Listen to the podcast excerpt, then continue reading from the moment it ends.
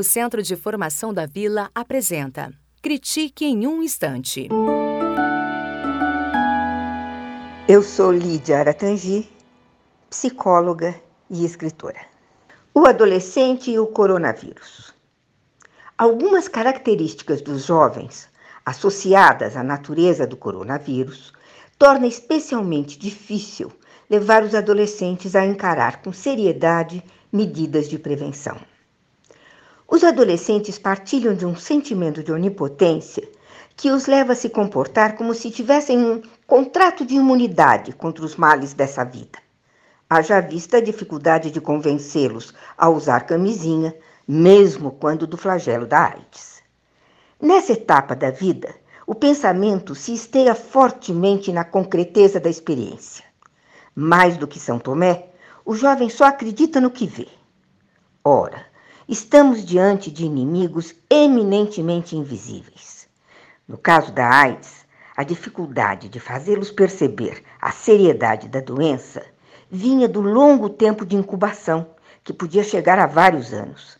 Assim, era pouco provável que um adolescente tivesse contato com um colega afetado pelo HIV, o que fazia com que ele não percebesse a gravidade da doença. Agora, estamos diante de um inimigo que, além de invisível, tem um efeito leve nos jovens afetados, o que os leva a banalizar a doença e descuidar das precauções. Ao mesmo tempo, o jovem tem uma incrível tendência a se deixar seduzir por todo tipo de fake news, sobretudo as mais exóticas, que ele não hesita em espalhar. Sem levar em conta essas condições, dificilmente será possível engajar nossos filhos e alunos nessa batalha, na qual eles são parceiros imprescindíveis. Em primeiro lugar, é preciso que cheguem a eles informações verdadeiras e confiáveis. Pesquisas bem conduzidas revelam que eles confiam na escola. Então, é importante que se inclua na rotina da escola um momento de revisão crítica das notícias que pululam nas redes sociais.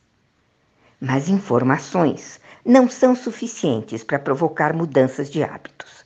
Quem tem esse poder são as emoções.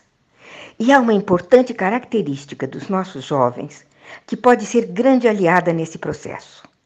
Eles são solidários, dispostos a realizar trabalhos comunitários, sentem-se valorizados quando chamados a participar de grupos voluntários de ajuda durante as frequentes catástrofes que nos assolam. Nas notícias sobre inundações, desabamentos e outros desastres, é comovente a imagem de jovens participando de buscas, distribuindo alimentos, consolando os aflitos. Será mais eficiente aliciá-los para as campanhas de prevenção se, em vez de ressaltar os riscos de contaminação que eles correm, a mensagem ressaltar o perigo que eles representam para os grupos de riscos, seus avós, seus tios, seus professores mais velhos, se eles se tornarem vetores de um inimigo que é mortal para essas pessoas. Em nome da solidariedade e do afeto, será mais fácil convencê-los a lavar as mãos com frequência e a renunciar aos beijinhos e abraços com que costumam se cumprimentar. Podemos ter gratas surpresas com a criatividade com que eles inventarão novas formas de saudação. O Centro de Formação da Vila apresentou Critique em um Instante.